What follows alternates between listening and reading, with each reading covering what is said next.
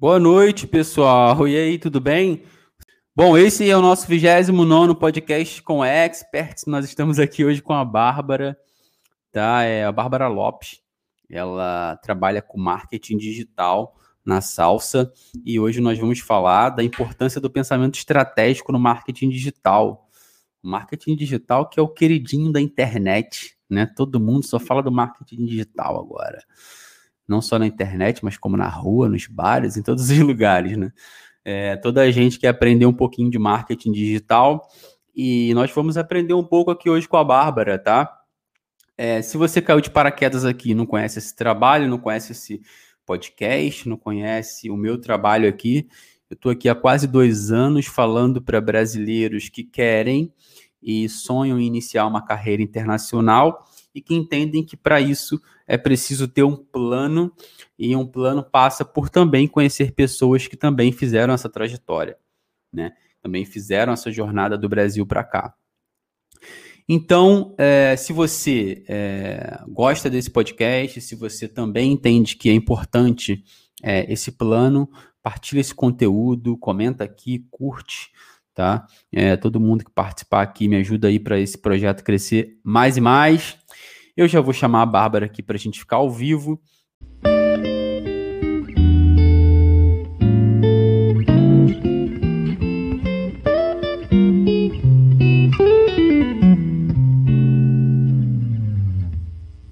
Boa noite, Bárbara. Tudo bem? Tudo bem com você? Ops, eu estava muda. Olá, boa noite, tudo bem? Tudo, tudo ótimo. Então, cara, é, estamos aqui, né? Eu queria te agradecer em primeiro lugar, assim, tô, tô muito feliz de contar contigo aqui nesse hum. podcast, esse que é o nosso 29 é, Quero te agradecer pela disponibilidade é, e por você ter aceitado esse convite de falar um pouco da tua trajetória, mas também falar sobre marketing digital, que é um assunto super em voga e super é, atual, né, para todo mundo. Todo mundo está falando muito disso agora na internet. E muita gente fala no âmbito pessoal, e eu acho que você pode falar um pouco no âmbito profissional, que é um pouco diferente, né? Do uhum. que pessoa física. Então, obrigado, obrigado pela sua, pela sua presença.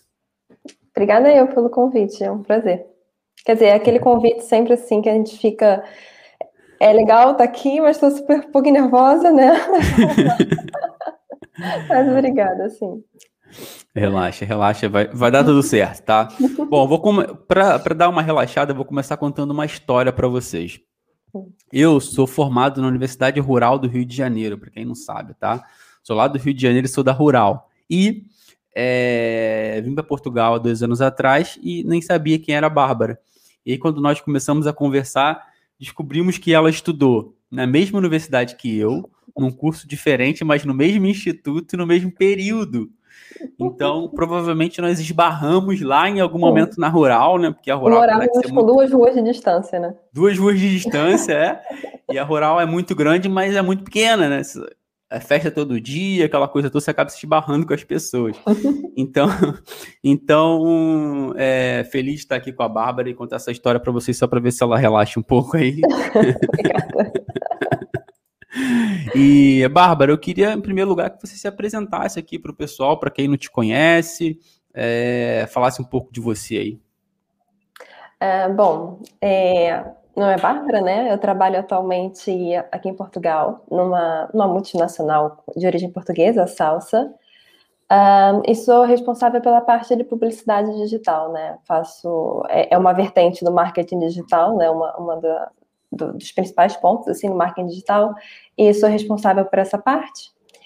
É, e sou do Rio de Janeiro, estudei na Rural também, ali com, com o Will também. Um, e que mais? E vim para cá faz cerca de. Eu tô aqui em Portugal faz cerca de quatro anos. E, e minha experiência é um pouquinho por aí. Eu estudei na Rural um, faz, faz seis anos que eu me formei lá. No meio do curso, mais ou menos, eu vim para cá, para Portugal também. Na, na, na, época, eu não tinha nem ideia de vir morar aqui mesmo, como, como eu tenho agora. Eu vim mesmo só fazer um intercâmbio, né, que aqui a gente chama como, como Erasmus, é, no meio da minha faculdade, né, estava ali no sexto período. E vim conhecer, porque minha família já estava por aqui por perto e tal, minha mãe já morava, já, já já tinha, já tinha família de origem daqui, né? Então ela vinha assim passear às vezes. E aí eu fiquei sabendo de Portugal e tal, e quis vir para cá para poder estudar. Na época eu gostei da experiência do intercâmbio, mas não gostei uhum. de Portugal, sinceramente. Foi do tipo, hum, acho que eu não vou voltar mais para lá.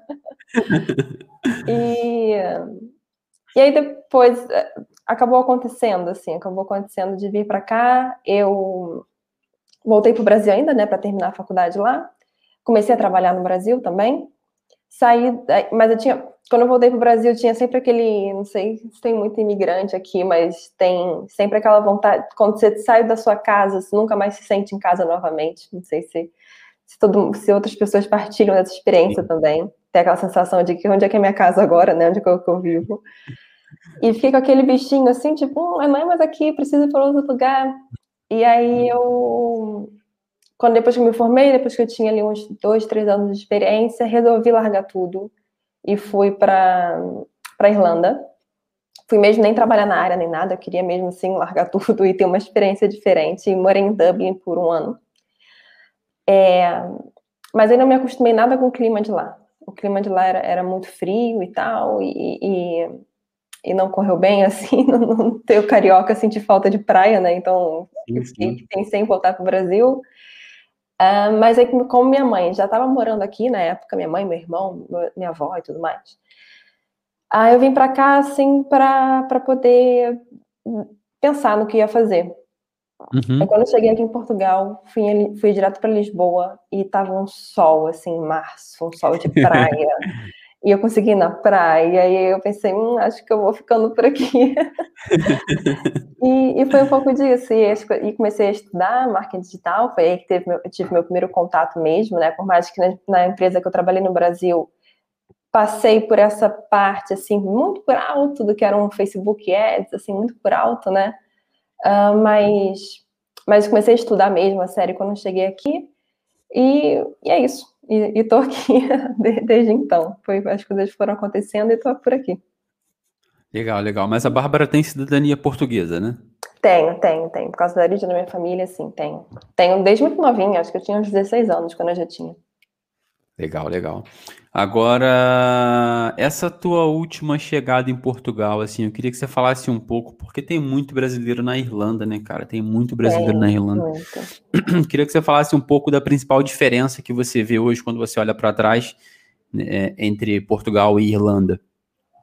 Sim, acho que a opção de ter muito brasileiro na Irlanda é por causa da facilidade de. Porque eu sempre tive vontade de, de morar num país que falasse inglês para aprender inglês. E acho que todo brasileiro deve sentir um pouco isso, porque é diferente dos portugueses, né? É um contato muito mais próximo e tal. O Brasil ficou um pouco distante, né? Então, ou é para os Estados Unidos, ou é.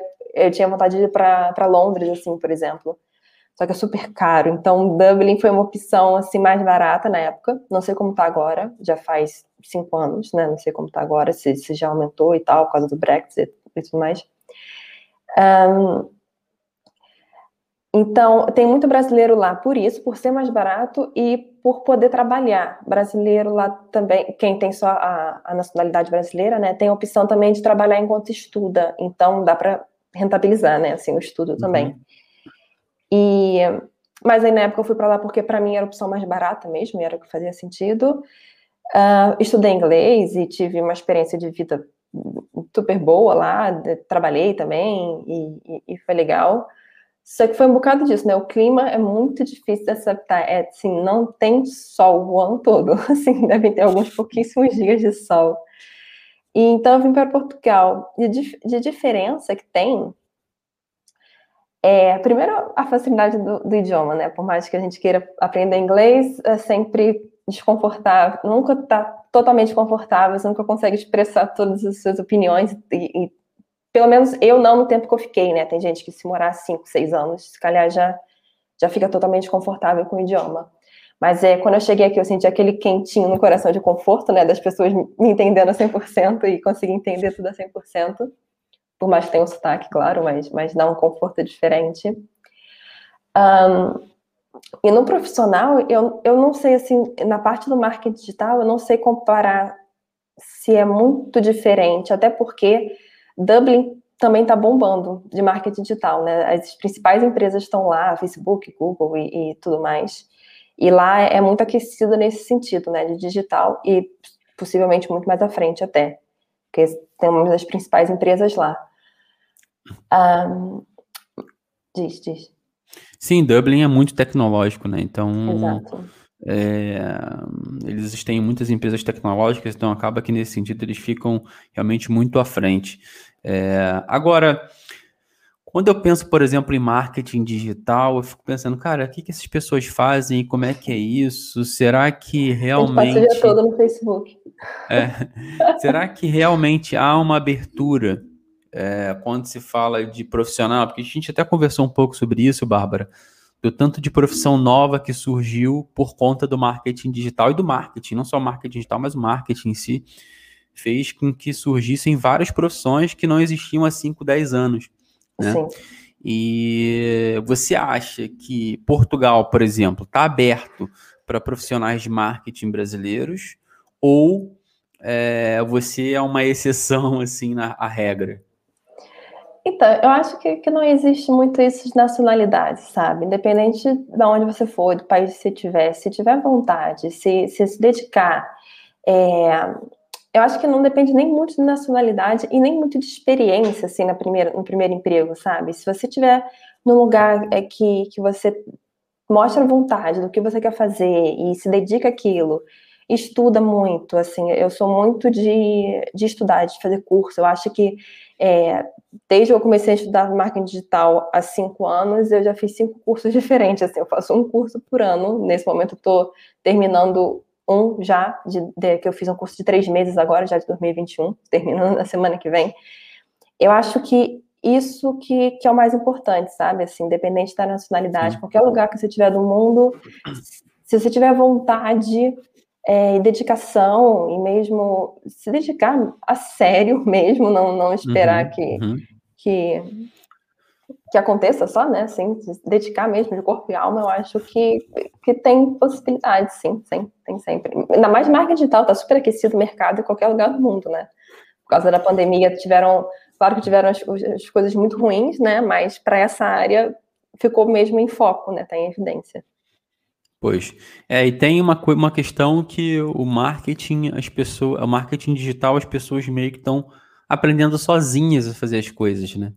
Hoje tem uma série, centenas e centenas de cursos online que as pessoas estão aprendendo a fazer as coisas sozinhas, vendo os vídeos no YouTube.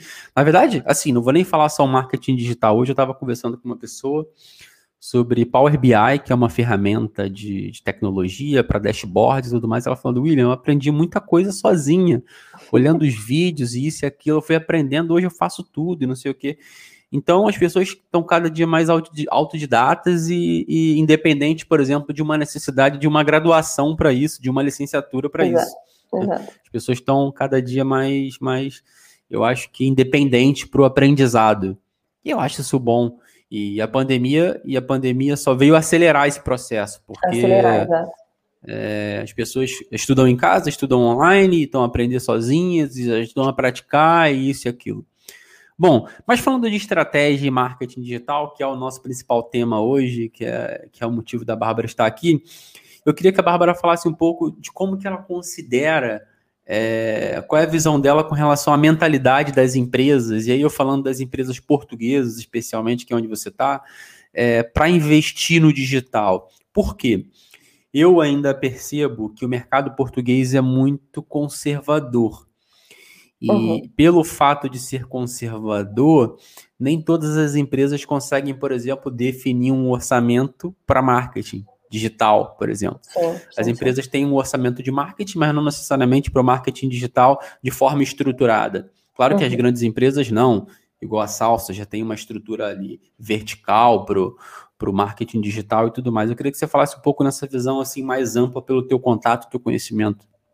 Sim, é, justamente por causa da pandemia, todas as empresas, assim, mesmo as pequenas e, e, e mesmo as maiores também, uh, se viram obrigados a pensar nisso, né? Se não pensou em marketing digital antes, foi obrigado, porque tudo passou para a parte digital.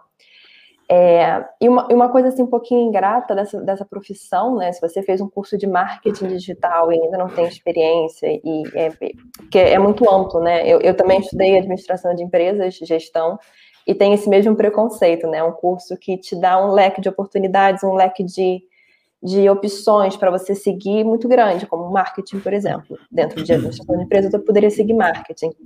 E marketing digital é a mesma coisa. Você pode ir ou para publicidade, ou para gestão de redes sociais, ou para SEO. Dá dinheiro para caramba, fica a dica para quem quiser estudar SEO. Um, ou para site, para comunicação. Tem, tem várias partes dentro do, do marketing digital, né? E a dificuldade é que as, as pequenas empresas querem contratar um profissional que fazem isso tudo. Porque, porque não, não percebe, não, não, entende, né? Assim, e é pequeno, e também não tem dinheiro, se calhar, né? É, e acho que essa é a principal dificuldade, e é, acho que é isso que Portugal, ainda, tirando as grandes empresas que já têm mais experiência com isso, mas as empresas que se veem agora nessa necessidade de investir em marketing digital, querem contratar uma pessoa que vá lá fazer um, um milagre, assim, né? Querem que essa pessoa resolva tudo. A pessoa que vai fazer o copy, é o que vai fazer as Exato. campanhas, é o que vai fazer os vídeos, é que vai fazer tudo. As imagens, Sim, a arte, tá é que vai fazer as páginas, as landing pages, tudo, tudo. Sim. Não está errado. Talvez um profissional consiga fazer isso, né? Assim, mas nunca vai ser com retorno, é, o retorno de investimento, né? o retorno que a empresa espera nunca vai ser tão rápido nesse caso porque precisa, precisa de tempo, né? É muita coisa para ser feita. Então, então acho que essa é a parte um pouquinho mais ingrata dessa, dessa, desse título de marketing digital, né? Porque como é muito vago, é, é difícil quem não percebe muito do assunto, quem não está incluído na área, percebe, é entender um pouco essa, essa diferença, né? essa segmentação que existe. É, fica, fica muita gente falando sobre marketing digital e acaba que muita gente, às vezes, que não tem tanta autoridade assim para falar do assunto, quer falar do assunto, então essa é uma questão realmente complicada. Mas quando as coisas viram uma moda, é, tem todos, todo, tem um lado negativo e tem um lado positivo, não tem jeito, né? É, é sempre será assim. Eu não tinha muito essa visão, tá? Mas foi bom você dar essa visão porque é interessante. As empresas querem contratar alguém que faça tudo porque porque é mais barato, só que é, além, essa pessoa pode até fazer tudo, mas o que você disse, o ROI, o retorno de investimento que ela vai ter, vai ser num espaço de tempo muito maior. Exato. Porque exato. a velocidade do retorno disso para uma pessoa só fazer tudo é gigantesca. É... Agora, pensando nos desafios atuais, é, e, e, e, aí os desafios das empresas hoje, que passa muito por se tornar digital, como é que você acha que o marketing pode, pode ajudar as empresas no desafio hoje que elas têm na, na sociedade como está? É, primeiro, assim, se, se uma marca no momento de hoje não tem uma presença digital, se ela não está no Google, ela não existe, né? Basicamente é isso, assim, porque tudo, quando você quer procurar de algum produto, quer procurar alguma marca, quer que seja, procura online, não tem outra opção, mesmo que seja Imagina que seja uma pequena marca, uma pequena loja de, de, de rua que vende roupas, assim, um comércio muito local, tem que ter uma presença pelo menos no Facebook, no Instagram, né? Então, uh, todas, qualquer negócio precisa mesmo de ter uma presença digital. Então, a importância de, estar no, no meio digital é mesmo se mostrar, tá, tá visível, né? Assim, dizer que está vivo, basicamente é isso. Sim. Então, então, essa, essa é a importância do marketing digital. Sim, é, as empresas se viram na obrigação de se tornarem digitais e aquelas que não, se, não tinham uma presença precisavam fazer alguma coisa para entrar, porque senão iam ficar para trás. E a realidade é essa, assim, é, é a pandemia que meio que forçou as empresas a fazerem, acelerarem o plano estratégico dela de 10 anos para 5. Exatamente para dois. Novos negócios se tornaram digitais e empresas que já Sim. tinham negócio digital ficaram muito mais maduras. Sim, agora pensando no nosso tema, é, qualquer, é e falando um pouco de estratégia, qual, o que, que você acha que qual a importância da estratégia no marketing digital? E aí pensando em estratégia mesmo. O primeiro de tudo é a parte de economizar dinheiro, né? É o que a gente estava falando. Se você, porque como é um assunto que é fácil de aprender online. Todo mundo acha que, ah, mas você mexeu no Facebook, você mexeu no Instagram, então, então é fácil fazer um anúncio, né? Se você, se você tem uma, uma página de, de empresa no Facebook e, e faz uma publicação, aparece logo uma mensagem. É, patrocina esse post por 50 euros, né? Então, então, qualquer pessoa consegue fazer isso, né? Se pensar dessa forma. Mas ter uma estratégia bem definida faz você olhar de uma forma mais integrada para isso, faz comunicar de forma eficaz e ter um retorno que faça mais sentido, né? Então, consequentemente, você economiza dinheiro. Faz um, um, um economizar dinheiro no sentido de fazer um investimento mais, mais estratégico, um investimento que faça mais sentido. Um, e além disso, é conseguir comunicar de forma eficaz, né? Conseguir chegar no cliente que você quer, na, no seu target, né? na pessoa que você quer alcançar, uh, de forma eficaz, com a mensagem certa, no momento certo, para levar ele, esse cliente para o objetivo que você quer atingir como marca, né? Como empresa.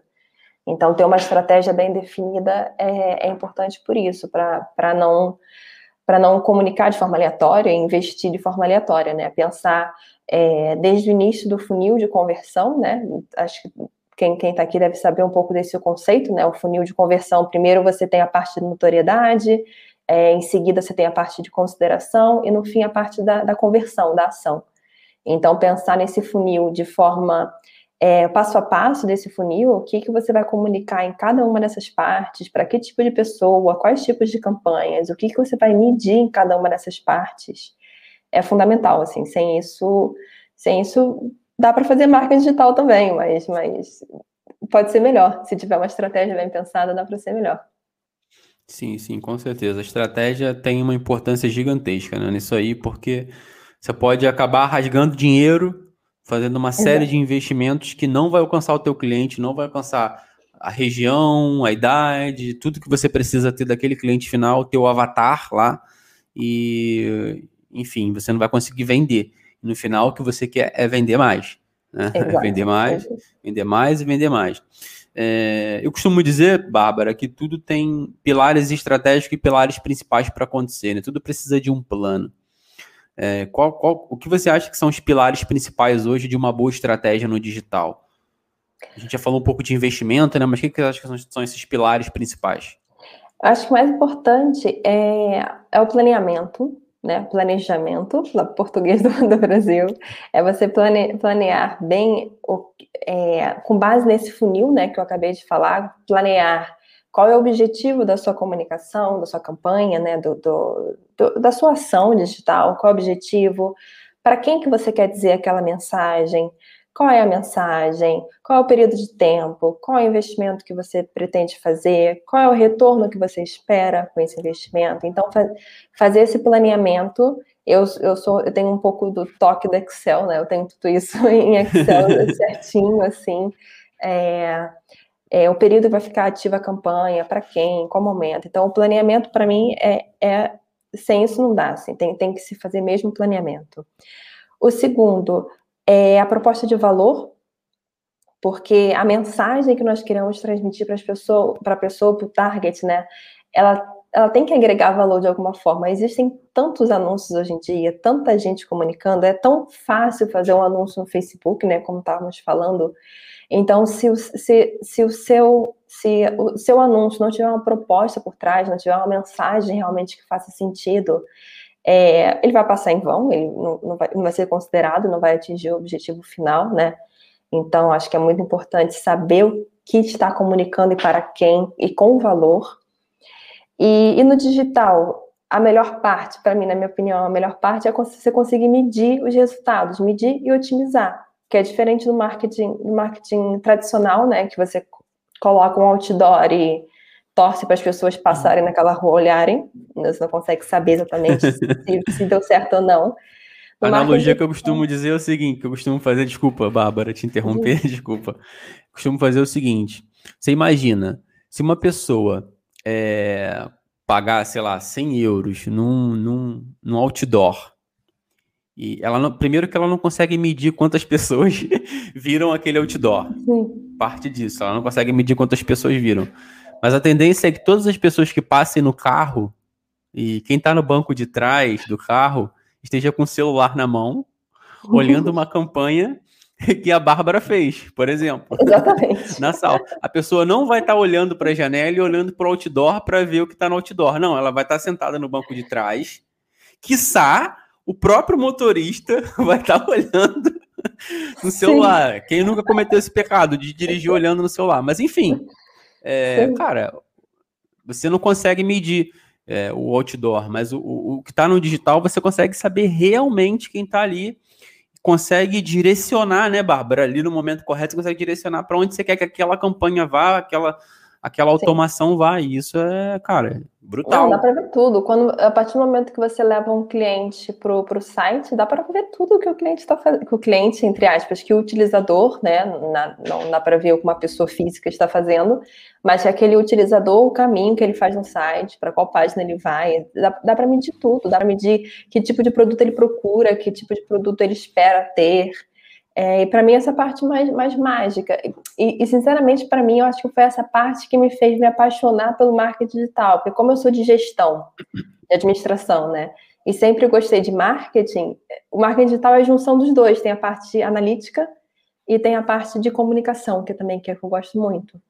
Então, acho que a profissão, assim, que bom que apareceu, que bom que surgiu, que é um mix desses dois que, que, que eu acho muito interessante. Então, os pilares são esses, né? Planeamento, proposta de valor, é, monitorização, né? Acompanhar os resultados e otimizar. Porque como a gente acompanha os resultados, se eu fizer uma publicação, mesmo organicamente, se eu fizer uma publicação no Instagram agora, eu consigo ver quantas pessoas estão vendo, quantas pessoas é, não gostaram, quantas pessoas clicaram e consigo ao mesmo tempo otimizar. Ah, as pessoas clicaram, foram para o site, mas aí o site e já teve bounce rate, a pessoa já saiu do site. Então tem uma coisa de errado no site. Então estou fazendo, uh, comunicando para a pessoa errada. E isso pode ser otimizado ao mesmo tempo, né? Então isso, isso acho que são, são os pilares, assim, são é, mais valias dessa, dessa profissão. Sim. E aí quando você fala de, de campanhas assim online, você está falando de Instagram, Facebook, é, Google, né? E e muitos casos LinkedIn também, né? O LinkedIn também funciona assim como não sei para salsa, mas para outras empresas funciona bem para algumas campanhas. Como é que você vê o LinkedIn nesse aspecto? Já trabalhou? Já viu alguma coisa nesse sentido ou não? Sim, na salsa a gente não trabalha, na verdade, mas eu trabalhei LinkedIn quando eu trabalhava numa agência aqui, aqui em Portugal também. É, é um, é um, público muito profissional, né? São, são, é, é um target diferente. Dentro de todas as redes sociais que nós temos, Facebook, Instagram e YouTube, elas são para qualquer target, qualquer pessoa que você queira impactar, vão estar nessas três redes sociais, né? Depois tem Twitter, Pinterest, LinkedIn e e, e, aí são targets mais afunilados, né? Um tipo de audiência que está que tá um pouco mais é um pouco mais diferente do que não é tão genérica quanto as outras, quanto Facebook, Instagram e YouTube. E o LinkedIn faz sentido para comunicar é, B2B, por exemplo, né? Business B2B. business, uh, ah, para comunicar alguma ação que você queira comunicar para profissionais, comunicar vaga de emprego também, né? Coisas empresariais é, para posicionamento de reforço de, de marca como empresa, Empower Branding, assim, né? Faz Sim. sentido no LinkedIn. Mas a tua opinião pessoal, você acha, você acha que o LinkedIn em algum momento vai ser um B2C ou não? É, você acha que ele vai. Porque assim, eu, eu. O LinkedIn liberou aquelas funções de stories e não sei o que, e ele está cada vez tentando Sim. se popularizar mais, né? Tem algumas pessoas já colocando algumas coisas pessoais, gente colocando vídeo de TikTok no LinkedIn, não sei o quê. Sim. Tu acha que isso vai evoluir para um, as empresas começarem a vender também para pessoas? Tudo que, na verdade, tudo que você vende, você vende uma pessoa no final, né? Não tem jeito. Sim, Mas um B2C, você acha que pode, pode rolar um B2C também no LinkedIn ou Acho não? que já, a, a, mesmo há pouco tempo, é porque depende do seu produto. Na verdade, né, a separação acho que não seria nem B2B ou B2C, mas mesmo o, a tipologia do seu produto. Eu fui impactada há pouco tempo por, por um anúncio de, um, de, um, de uma conferência, um ticket de uma conferência. Então, é, é um âmbito profissional, é um produto para o cliente final, nesse caso, estava é, impactando a mim, uh, falando uma comunicação de uma, de uma conferência. Então, tá nesse sentido é, produto profissional, né? Eu acho que assim, não, não sei se não vejo isso mudando muito para o um lado pessoal. Acho que não vai virar um Instagram, nem TikTok, nem assim, né? Mas é, mas acho que tudo que envolve em, em olha, por exemplo, uma pessoa que faz é, monitor, monitoria, não, qual o nome de é, auxiliar de carreira, assim, como que é? Coach, por mentoria, exemplo. Mentoria, coach. Mentoria, exato. É, faz sentido anunciar no LinkedIn, por exemplo, né? E, e é para o cliente final, por exemplo. Acho que é mais sim. nesse sentido. Depende do seu produto, depende do, do que, que qual, qual, a audiência que você quer atingir, né? O que, que aquela audiência naquela rede está preparada para ouvir, para interagir. Sim, sim, é realmente.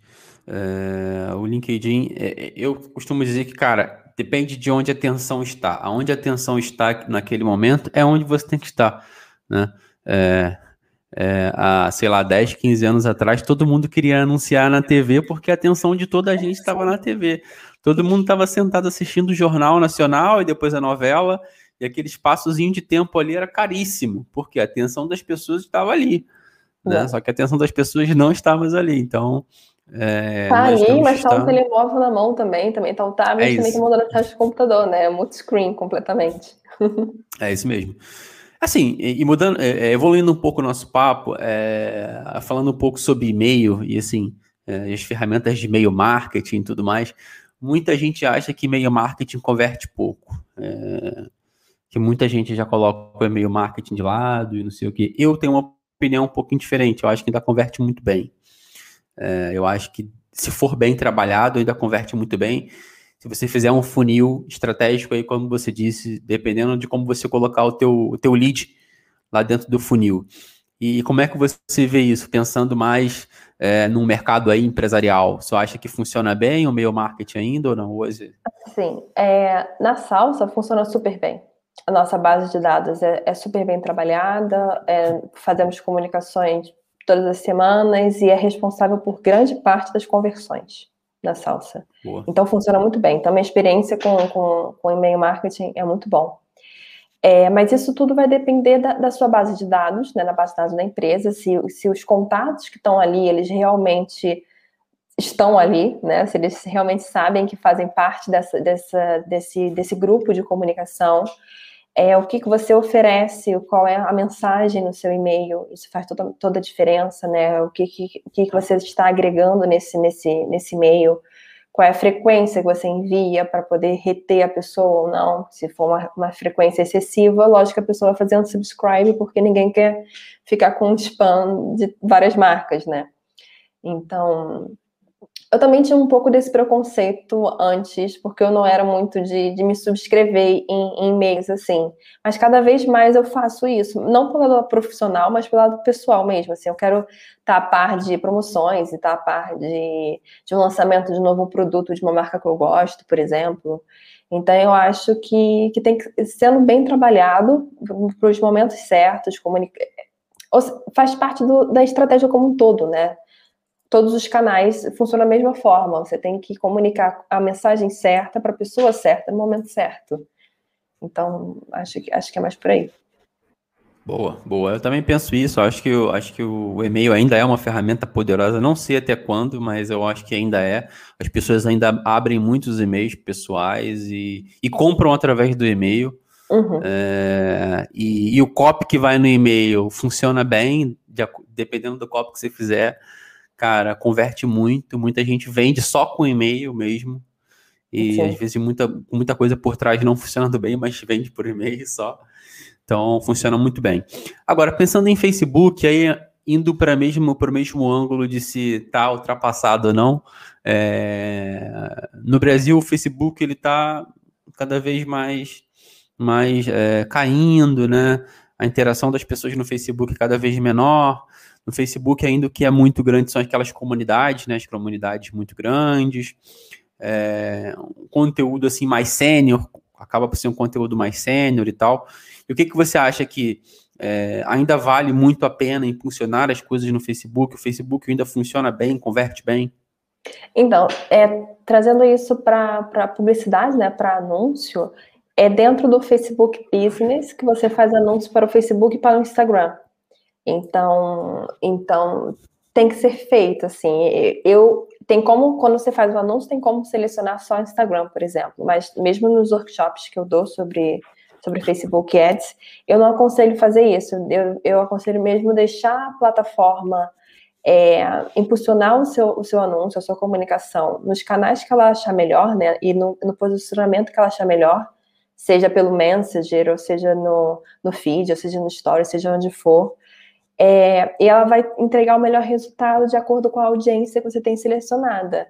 Porque nós, calhar, não usamos tanto assim o Facebook, e, e realmente, quando eu abro o Facebook, eu só, eu só vejo minha família, assim, não, não tem tanto é, é uma, é uma interação diferente do que temos com o Instagram. Passamos muito mais tempo no Instagram, claro. É, mas, mas tem gente que está lá ainda e tem gente que não. Então, eu, para já, eu não fa faria essa diferença. Como é a partir do Facebook Business, onde são feitos os anúncios para as duas plataformas, eu aconselho sempre a deixar, deixar as duas, não fazer essa, essa segmentação ainda. Então, acho que se mantém importante na mesma, sabe? Sim, eu também, eu concordo contigo. Acho que o Facebook tem muita gente lá ainda, todos os dias.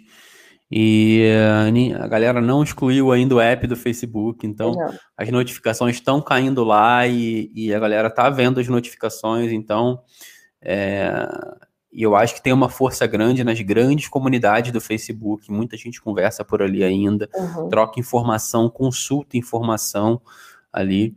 É um grande banco de informação, né? O Facebook tem muita coisa e é mais fácil de você encontrar. No Instagram não é tão fácil de encontrar as coisas quanto no, como no Facebook. Então acaba que as pessoas vão lá ainda para buscar muita informação. Claro que YouTube, com certeza, o YouTube é a principal ferramenta de pesquisa além do Google, né? Mas o Facebook também, eu acho também é, muita informação pessoal tá por ali. Eu acho que vale muito a pena. E como a Bárbara falou, você consegue lá escolher para onde você vai anunciar então, no mesmo lugar se anuncia para os dois. O dono é o mesmo. o dono é o mesmo. O dono de quase então, tudo, na verdade, né? É isso. Agora, é, tem uma. A gente até conversou sobre isso, sobre isso no, no briefing, que era sobre a questão do orgânico e do patrocinado, né? Que é o quanto tem muita gente que fala que o orgânico funciona bem em Portugal ainda, e no Brasil não funciona tão bem. É, no Brasil você tem que patrocinar, senão não chega. É, aqui em Portugal a galera diz que o orgânico ainda funciona. O que, que você acha disso tudo, do orgânico, do patrocinado? Como equilibrar isso? Isso em redes sociais, é, em Facebook, assim? Sim, sim, sim. É, tem que equilibrar, assim. Na verdade, é o, é o que estamos falando desde o início, assim, a estratégia toda ela tem que ser muito pensada para que para você levar o seu cliente desde a parte de notoriedade até a parte de conversão, né? Então, o orgânico entra aí nesse meio, né? Assim, se você estiver na, na parte de notoriedade pura, talvez só o orgânico não chega lá, mas depois que você já tem uma, uma audiência estruturada, uma, é, pessoas que te seguem, você tem a proposta de valor que falamos, você entrega conteúdo que realmente acrescenta valor para as pessoas. Tem que ter esse equilíbrio, deve ter esse equilíbrio. Se funcionar tudo por orgânico, maravilha, economiza esse investimento, né? Mas, mas eu acredito que, que não é só. Acho que, o investimento faz o, é, o patrocinado, né? É, faz essa complementação você, porque, porque quando você patrocina, você consegue definir o objetivo exato que, que você quer. Você vai patrocinar um post orgânico, você quer patrocinar ele para alcançar mais pessoas. Você vai ter esse resultado. Ou você quer patrocinar ele para conseguir mais comentários. Você vai conseguir ter esse resultado. Então, é um mix. E não, e não, e não é necessário patrocinar todas as publicações que você faz, né? Não, não é por aí. Sim. Mas já que você tem, você tem uma estratégia mesmo de orgânico bem definida, e ali você faz uma, uma publicação de, de, um, de uma semana, de 15 15 dias, imagina, é, isso complementa né, as duas ações. Então, os dois, eu vejo muitos dois trabalhando em conjunto, assim como o Google. O Google paga, o Google orgânico, um é complemento do outro, né? Os dois têm que, têm que trabalhar ali é, em sintonia. Sim. É, eu, pela pouca experiência que eu tenho, assim, eu posso falar do Instagram, mas assim, no Instagram, a dica que eu posso dar pra galera que faz anúncio aí até de forma pessoal é não faça anúncio nas primeiras 24 horas. Imagine que você publicou uma coisa agora. Tem gente que publica agora e já patrocina na hora que publicou. Não faça isso. Eu vou te dizer por quê. É nas 24 horas que o orgânico entrega alguma coisa ainda. Ele entrega melhor nas primeiras 24 horas. Então é onde o teu alcance orgânico acontece. Depois das 24 horas, aí é um pouco mais difícil. Pode ver que os posts, o, o Instagram ele não, é, ele não funciona para posts antigos, é sempre para quem tem é, consistência, quem está fazendo sempre, todos Exato. os dias. Então, o post lá antigo, imagina você tem um perfil que tem uma foto de dois meses atrás, já ninguém curte. Uhum. Agora, se você postar agora, vai curtir, por quê? Porque aquilo tem uma. É, aquele orgânico de 24 horas, eu, digo, eu costumo chamar de 24 horas. Mas se você pegar um post lá antigão e patrocinar, ele vai voltar de novo a ser visualizado por mais pessoas. Então, nunca patrocine nas 24 horas iniciais, porque você vai perder dinheiro, porque o orgânico já vai te ajudar pelo menos nas primeiras 24 horas, tá? Uma eu outra vou... dica em relação Sim. também, a, desculpa, uma outra dica seria é, saber exatamente o investimento que quer fazer, porque Sim. se você fizer um investimento muito alto no primeiro na primeira publicação que você faz é um investimento super alto por um período de espaço muito pequeno, por um, um período muito curto. O Facebook, o Instagram, né, vai ficar viciado em receber aquela dose. Então, na próxima vez, se você investir menos, ele não vai te entregar resultados tão bons quanto a primeira vez. Então, tem que ir fazendo essa, isso aos pouquinhos, né? Assim, é quase que uma droga para o Facebook, na verdade, né? Vai dando é, é. pequenas dosagens e para poder escalar esses resultados, porque senão ele fica viciado e já não te entrega mais nada pelo mesmo preço, né? Vai ficando mais caro. Pois. E uma outra dica aí para a gente mudar de assunto que eu posso dar é: eu, eu quando patrocino, daqui do meu lado, eu tento sempre usar uma métrica de sete dias, cara. Uhum. Assim, com sete dias você já consegue ter uma métrica boa de, de análise para perceber o que deu certo, o que não deu certo, qual foi a copy que deu certo, se aquela imagem está melhor que a outra, é, sei lá, se aquela, o vídeo que tinha legenda funcionou melhor do que o que não tinha legenda, aquele público funcionou melhor que o outro com aquele vídeo. Eu acho que com sete dias você consegue ter uma análise boa, é, uhum. ou seja, fazer uma, uma ideia real do daquele vídeo se converteu ou não, né? Exato, exato.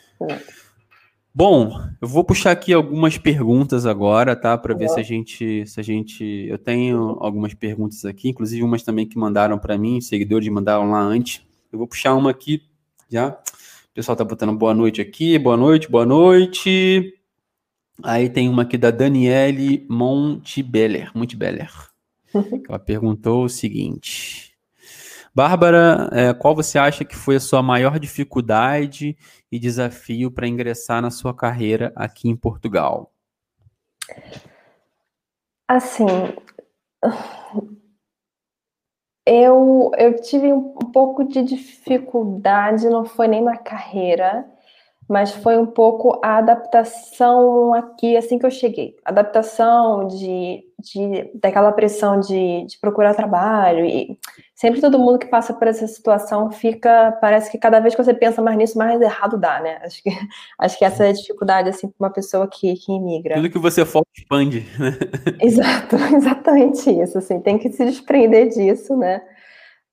Um, mas em termos profissional, na verdade, eu não tive muito, muita dificuldade, assim, porque foi o que eu falei lá no início, e é por isso que eu sou muito defensora, assim, de, de estudar. Porque desde o primeiro curso que eu fiz na área, eu, eu, eu fiz muito network sempre, todos os cursos que eu, faço, que eu faço, mais, lógico, com o objetivo de aprender, mas de, de conhecer muitas pessoas, né? E logo no meu primeiro curso eu conheci uma, uma menina que também era brasileira e me indicou para a empresa dela que ela trabalhava. E eu fui na entrevista e tal. E foi que eu falei lá nisso também, aquela, mostrei vontade, eu não sabia nada, tinha acabado de entrar no curso, estava há dois meses no curso, não sabia, não sabia nada de marketing digital.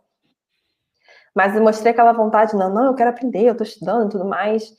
E, e, e, a partir daí as coisas come, começaram a, a, a fluir. Lógico que eu tive dificuldade na primeira empresa. Era uma empresa que que tinha lá os defeitos dela e tudo mais, assim, era muito difícil, eu não tinha total, não dominava totalmente o assunto e, e tinha, tinha dificuldade para é, para ingressar, para arrancar mesmo ali, né, essa profissão, assim.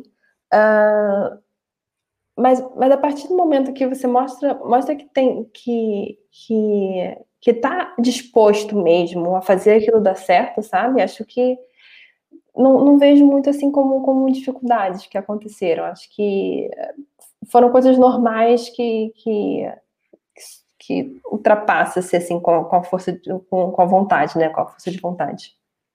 É não sei se eu respondi, Daniela. É, e, e é, acho que a Bárbara falou essa questão de tudo que você foca expande é muito importante. Se você focar em que você não está conseguindo trabalho, isso vai expandir.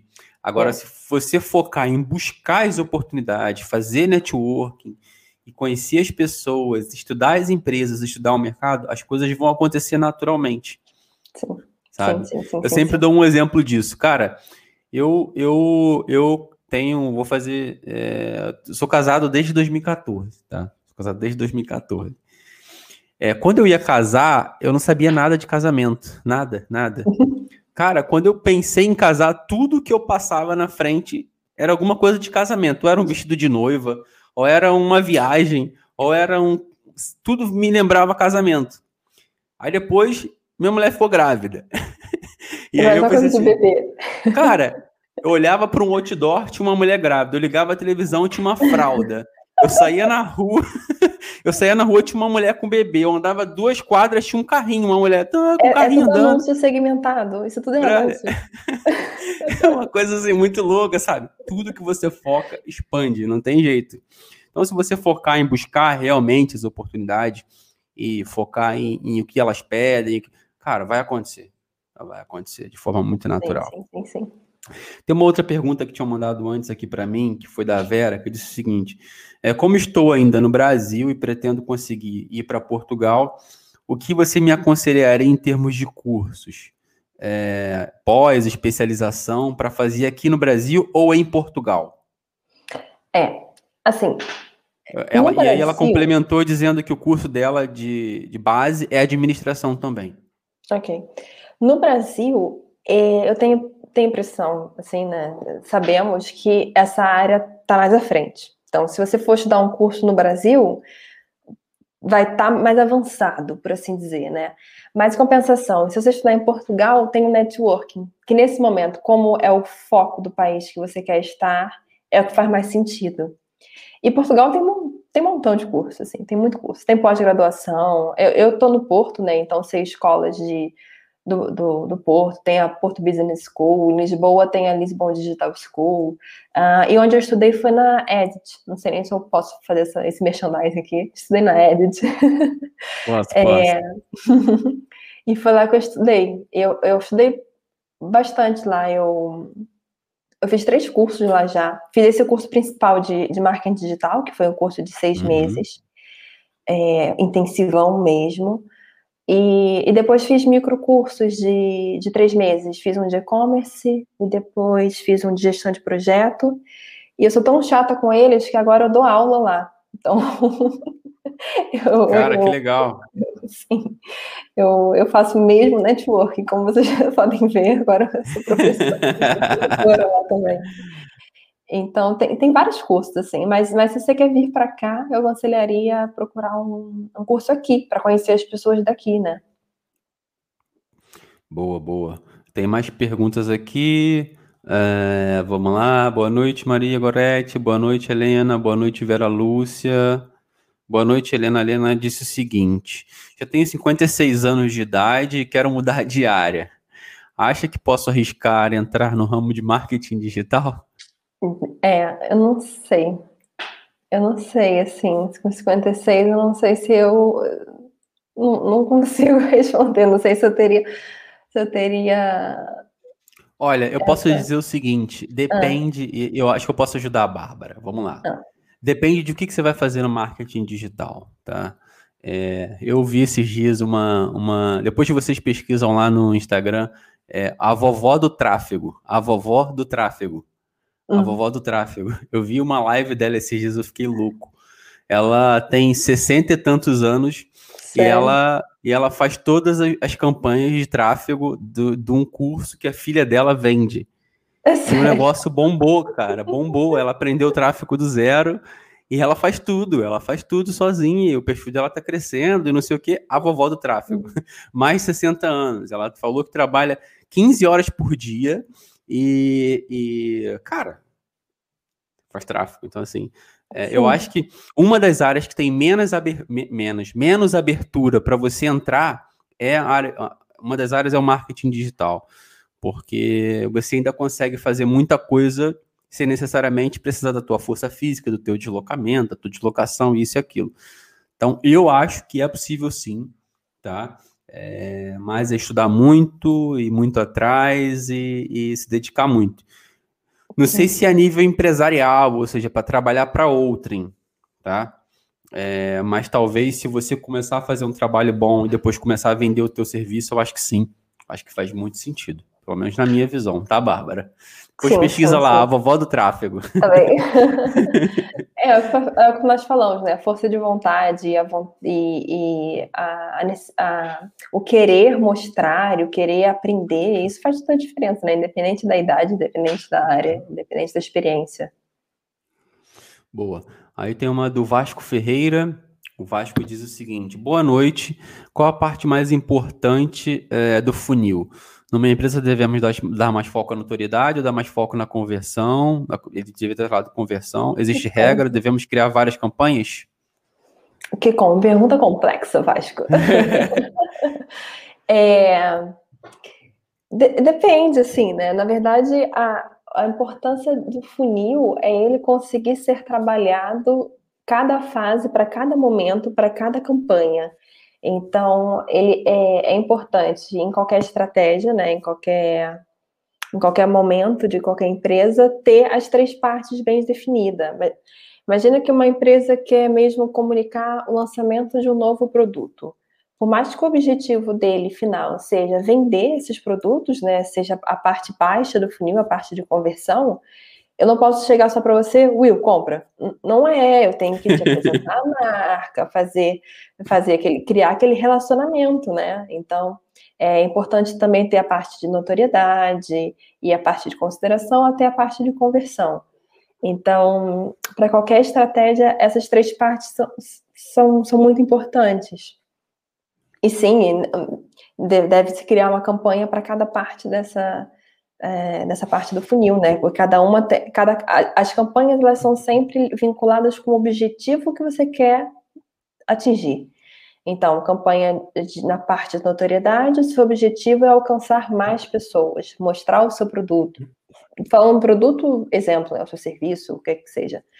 É, e depois você tem que é, cativar essa pessoa, a parte do engagement, né? Fazer ela conseguir o engajamento, fazer ela conseguir interagir com a sua marca de uma forma e depois chegar no seu objetivo final, que seja o objetivo de gerar uma venda, o objetivo de gerar um lead, por exemplo.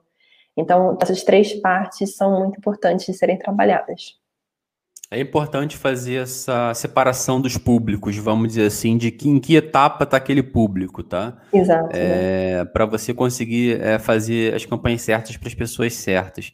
Mas, por exemplo, no próprio Facebook, lá no Business, você consegue selecionar para que tipo de campanha, se você quer um, se você quer converter, ou se você quer quer ganhar mais seguidores, se você quer isso, você tem uma pancada de opção lá para você fazer, Exatamente. escolher a tua campanha. Agora, no próprio e-mail marketing também, cara, é, você cria as tuas campanhas de e-mail marketing de acordo com o teu funil. Exatamente. Você joga, joga o teu público para o teu funil que você quer, entendeu? Então, é, mas é assim, eu acho que é importante você ter uma estrutura de campanha para cada etapa do funil, como a Bárbara falou. Acho que isso é fundamental para o sucesso do teu negócio. E trazendo isso para o meio marketing, você pode ter, por exemplo, três audiências, três, três bases de dados, três segmentações, né? Dentro do, do, da sua plataforma de e-mail marketing, por exemplo. Você pode ter uma audiência que é uma fase 1, uma audiência que não tem muito contato, uma audiência mais intermédia, uma audiência de pessoas que já compraram e você quer fazer a recompra ali, né? Então, para cada uma dessas pessoas, tô, dando três exemplos, mas três exemplos é, é, é, o, é o simples, assim, né? Isso pode ser muito mais segmentado. É, então, para cada, cada audiência dessa, cada a pessoa está preparada para cada comunicação, né? Tem cada fase é, de, do relacionamento com a tua marca, né? Ou com o teu serviço. Então, acho que é por aí, separar mesmo essa, essa comunicação para cada fase. Boa, boa, boa. É isso, Vasco. Espero que, espero que nós tenhamos respondido aí a sua, sua pergunta, tá? Bom, vamos voltar aqui à nossa conversa, Bárbara. Já temos aqui já uma hora. Vamos acelerar esse negócio, né? Vamos acelerar, vamos lá. Vamos lá, senão a gente não, não, não sai daqui hoje. Bom, é, Bárbara, assim, é, por fim, assim, nosso último tema, falar um pouco assim sobre a atuação da Bárbara. Diz para mim, o que, por que, que você escolheu trabalhar nessa profissão? Por que, que você escolheu isso? Qual a sua a sua motivação aí para escolher marketing e marketing digital? Se eu te falar que quando eu estava em Dublin, com vontade de, de sair de lá, vim aqui para Portugal, né? Eu estava procurando um curso. Como eu já falei, eu sou muito do tipo, eu, se eu quero ir para aquele lugar, eu vou fazer. Se eu quero ir para essa área, eu vou fazer um curso disso, né? Então, foi quando eu pensei assim, como é, como é que eu vou me reposicionar. E acredita que eu fiquei na dúvida de fazer curso de design de interiores. Não tem nada a ver comigo. não tem nada a ver. E, e, e, não, e não sei, é, surgiu assim. E foi, foi um bocado do que eu falei. Surgiu esse curso na minha frente. Eu ia até começar a fazer ele em Dublin mesmo, só que aí eu vim para Portugal e, e, e, lá tá. Eu podia fazer em Dublin, porque seria muito mais. É, curricular, assim por dizer, né? Estudei, uma, fiz uma, um curso em inglês. Mas como eu queria vir a Portugal, fiz o, preferi fazer o curso aqui. E. E. E. e o que eu estava dizendo? Me perdi na minha história. Você fez o curso e que o curso apareceu para você e tal. Exato, e, e, é um pouco da. O, e o resultado disso é, é a junção do que eu tinha da minha base de, de administração de empresas, de gestão, com a, com a minha paixão por marketing, né? Então, o marketing digital, para mim, é a junção desses dois, e foi o que, o, o que me fez seguir essa carreira mesmo, assim, me fez sentir realizada, assim, nessa função. Boa, boa. E o que que você, o que que você diria assim? Imagina que o cara hoje quer começar no marketing digital. Hoje, se eu falar isso, é quase um milhão de pessoas, né? Que tão de gente quer começar no marketing digital no Brasil. Então todo mundo quer vender online. Acha que é fácil vender online? Não é fácil não. É, qual o conselho que você daria, ô, ô Bárbara, para quem quer iniciar agora do zero e quer seguir nessa área? Cara, estudar se dedicar. Tem, tem muitas opções, formações gratuitas, formações é, caras, pagas e caras, formações baratas para todo tipo de, de, de, pessoas. Mesmo a Google tem uma, tem uma plataforma de formação para pessoas aprenderem a fazer anúncios na Google. Então, é, é, é estudar, é estudar e, e, e, não parar de estudar. Eu acho que, é, além de você começar na carreira, o, o segredo para se manter é não parar de estudar, porque as coisas mudam todos os dias e, e tem que se manter muito atento. Então, é mesmo se dedicar muito para é, estudar o tempo todo, assim. Então, acho que meu conselho é esse, né? É, é meu conselho não só não só de, de palpite, mas é o que eu vivenciei, assim, eu comecei mesmo nessa área estudando, então falei, eu, quero seguir isso, então vou começar a estudar isso, e não parei, e continuo estudando. Boa, boa. E uh, pensando assim, eu sempre digo também que eu, eu, sou de vendas também. Eu não sou de marketing, mas eu sou de vendas, né? E marketing e vendas estão muito próximos, né? Exato. Então ali um do lado do outro, porque nós queremos vender no final de tudo, né? É, o que, que você considera, assim, Bárbara, o que, que é mais importante é, num profissional de marketing, assim, pensando num profissional de marketing digital?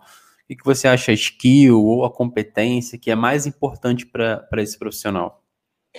Eu acho que é o, é o pensamento estratégico mesmo, além de tem que ter ali um, uma parte criativa, mas também uma parte analítica acho que essa, essa conversa entre, esses dois opostos, para assim dizer, né? Que na verdade tem pessoas que falam, ah, criativa, não entendo nada de Excel, eu sou criativa. Uhum. Acho que uma qualidade de uma pessoa de marketing digital tem que ter um pouco desses dois, mas principalmente o pensamento estratégico, né? Ter é, pensar de forma estratégica, que é a conversa que nós estamos tendo aqui, é para quem comunicar, em qual momento, e, e eu acho que também um pouco, ai, um pouco isso, é, essa qualidade também é para marketing, para vendas, que marketing digital na verdade é uma junção desses, desses dois, né? É um pouco de ter empatia como se você fosse o cliente. É mesmo pensar, se você fosse o cliente, que tipo de comunicação você gostaria de, de ver, é, qual seria a sua ação, o que você faria depois, como que você reagiria a esse anúncio, a essa comunicação, a esse conteúdo, por exemplo. Então, acho que são, são as skills, assim, necessárias. Sim, Além isso que você falou é educação e tudo mais. Sim, eu acho que isso que você falou é super interessante, cara, no marketing, que é, é, como que você se posiciona frente às coisas. É você tentar se colocar no lugar. É você o tempo inteiro imaginar o teu avatar, sabe? O teu avatar que é aquele teu cliente ideal. Tenta imaginar o tempo inteiro o que, que ele vai fazer, o que, que ele gostaria, qual seria a dor do teu cliente, as principais dores do cliente, qual a dificuldade dele, como que o teu produto resolve de problema do teu cliente, o que ele resolve, como ele resolve. Exato. É, ser cada vez mais específico e menos abrangente. Os clientes querem cada vez mais coisas específicas, nada de abrangência. Eu acho que, que são coisas importantes. Voltar aqui para as últimas perguntas para a gente conseguir encerrar o nosso podcast. É, vamos lá. Tem uma outra aqui da Helena que diz o seguinte: vamos lá. Bárbara, como mulher e brasileira, pretende continuar em PT? Pretende continuar em Portugal ou, vai embora? Sim, sim, não, não saio mais daqui. Não, não, nunca tive problema por, essa, por essas duas razões. E, e e não vejo nem, nem, nenhum problema, assim, não pretendo continuar por aqui. Sim, estou apaixonada boa. pela terrinha já. boa, boa. E eu partilho totalmente a, a ideia da Bárbara, assim, eu, eu não penso em sair de Portugal, mas nem de longe. É, não mesmo, não mesmo. Tá aqui o, a Vera agradecendo, obrigado, uhum. obrigado, William. Aqui o Vasco também agradecendo. Obrigado, Bárbara e William. Live incrível. E o José Pedro também dizendo aqui: boa noite, Bárbara. Grande Zé, meu amigo. Pode partilhar conosco tipos de práticas que usas no teu dia a dia para aumentar alcance, conversão e fidelização? Boa, Zé. Um, tips práticas, vamos pensar. Na verdade, o, o, o segredo disso aí é conseguir é o, é o que temos falado, é ter o funil de conversão muito claro e fazer o acompanhamento e análise da monitorização. É mesmo conseguir medir para que em qual fase do funil, o que, que é que você vai medir e tá em cima desses números, assim, né? Então, é, ali no dicas do seu dia a dia. O meu dia a dia é isso, eu consegui, além de todo o restante do trabalho, planeamento e tudo mais, mas a maior parte do dia conseguir estar tá em cima dos resultados, estar tá em cima dos números para poder ir otimizando isso. Então acho que essa, essa é a principal dica mesmo, né? Tá, tá, tá, tá acompanhando para ver se está atingindo o seu, o seu resultado e se não, repensar de novo e testar de outra forma para conseguir chegar, chegar ao resultado final esperado. É isso aí. Se eu puder complementar, é, cara, dado o orçamento que você tem para aquela campanha e o objetivo que você já definiu antes de iniciar a campanha, é monitorizar aquilo todos os dias e fazer os ajustes é, atempadamente para que o carro não, não bata e não morra todo mundo, sabe? É fazer os ajustes para não morrer, porque é, se você lançar aquilo deixar acontecer e não monitorizar, a chance de tu perder dinheiro é grande. Exato. Porque assim, é real. Quando tu vai rodar todas as, as campanhas, cara, é, e diariamente você vai ver as coisas mudando, assim. Você vai ver o que vai convertendo mais, o que vai convertendo menos e o que você tem que ajustar. É muito real e é muito tranquilo de medir, tá? Mas é preciso fazer isso, senão não funciona. E o dia a dia da Bárbara é esse, né? Basicamente. Bom, por último, Bárbara, eu queria que você fizesse assim uma comparação. Assim, é, hoje eu vejo o mercado de marketing e vários outros mercados entre Portugal e Brasil muito próximos, tá? Muito próximos. É, inclusive, muitos influenciadores digitais aqui vendem até para os dois lados, então tem muita gente já próxima Brasil Portugal. Mas como que você observa assim, o posicionamento de Portugal em comparação com o Brasil quando você fala de marketing digital especificamente? Assim, acho que o Brasil está muito mais avançado, né? Acho que essa, acho que essa história lá é, não é tão recente quanto a moda que virou aqui em Portugal há pouco tempo. Então, no Brasil está muito mais à frente, assim. Nós criativos, nós brasileiros somos muito criativos, né? A gente tem sempre novidade, está sempre pensando em coisa nova e assim. E isso faz o Brasil estar tá mais bem posicionado nesse sentido de, de inovação. Uma coisa que aqui em Portugal é, não é tão apto assim, é tanta inovação comparado com o brasileiro. Não é que não seja um país inovador, mas comparado com o Brasil, não, não tem como, porque o Brasil é demais, né? Então o Brasil, nesse sentido, está muito à frente. Mas compensação, em Portugal está num momento muito bom, porque nesse momento, como está sendo tão necessário, tem muita oferta de emprego, tem, tem, tem muita possibilidade, todas as empresas querem profissional nessa área. Então, então é, é por aí, assim. No, Brasil, não estou inserida no mercado de trabalho no Brasil, mas imagino que também te, esteja crescendo muito essa área, né? Uh, mas em Portugal, é, o que eu vejo é que tem muita opção e, e, e, tem cada vez mais pessoas se formando e estudando e trabalhando para isso. Mas, mas tá, tá aquecido, o mercado aqui está aquecido.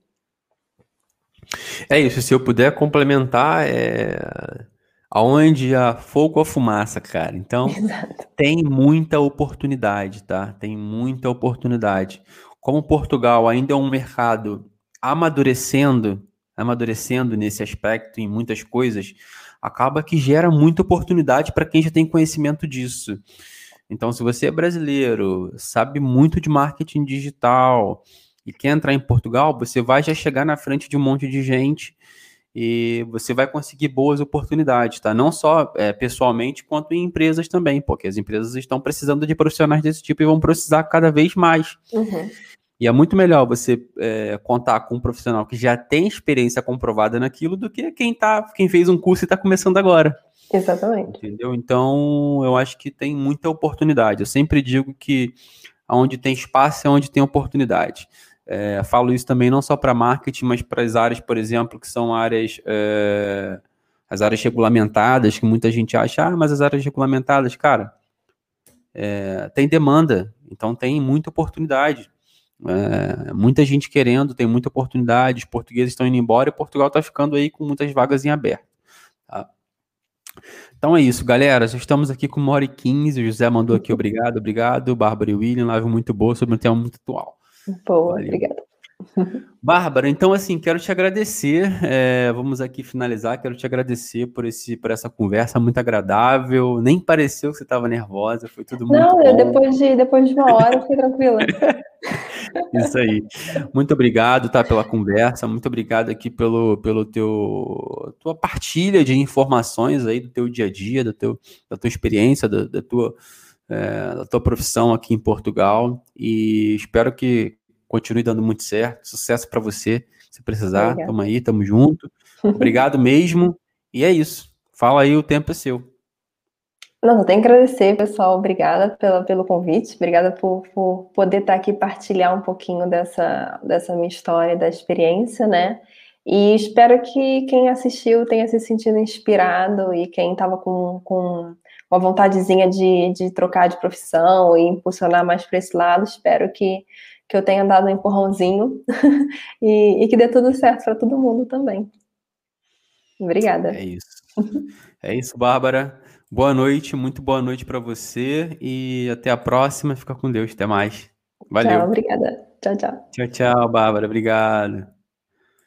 Galera, então esse foi o nosso 29 podcast com experts. Eu estou aqui para agradecer também vocês e vocês que estão aqui comigo ainda. É, não temos podcast na semana que vem, mas na outra teremos, tá?